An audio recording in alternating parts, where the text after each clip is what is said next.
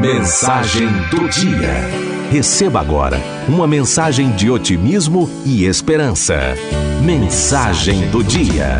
Decepção com as pessoas. Há muito tempo havia um monge diferente dos demais.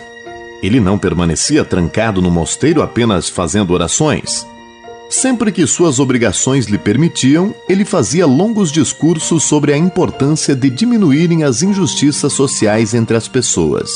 Não há justificativas nas Escrituras para a existência de homens ricos e homens pobres, dizia ele.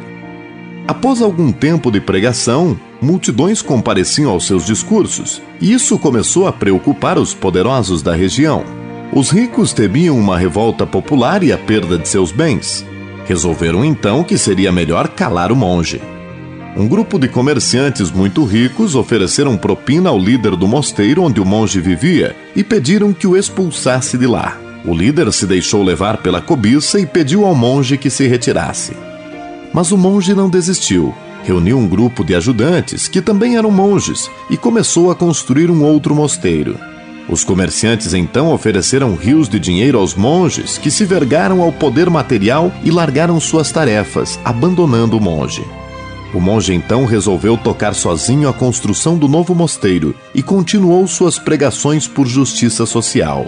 Certo dia foi cercado por um grupo de brutamontes que o espancaram até deixá-lo prostrado no chão, desacordado.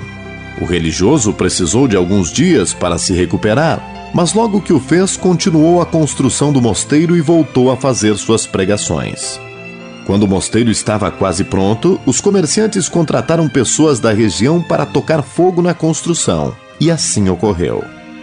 O monge viu, com lágrimas nos olhos, seu mosteiro ser queimado, fruto de tanto trabalho. Decidiu, no entanto, que iria construir outro mosteiro e começou colocando a primeira pedra.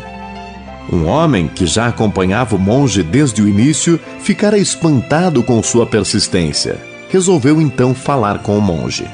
O senhor foi expulso do seu mosteiro e traído pelo seu líder. Seus pares também o traíram e abandonaram.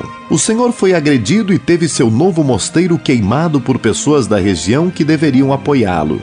E, no entanto, continua firme em seu propósito de ajudar. Após tantas traições, o senhor não se decepcionou com as pessoas? Não, eu não me decepciono porque eu não espero nada das pessoas. Eu não guardo nenhuma expectativa em relação a elas.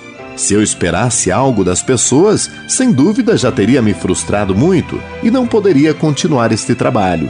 Mas como nada espero dos outros, jamais me frustro. Quanto mais uma pessoa cria expectativas de qualquer tipo, maior é a sua frustração.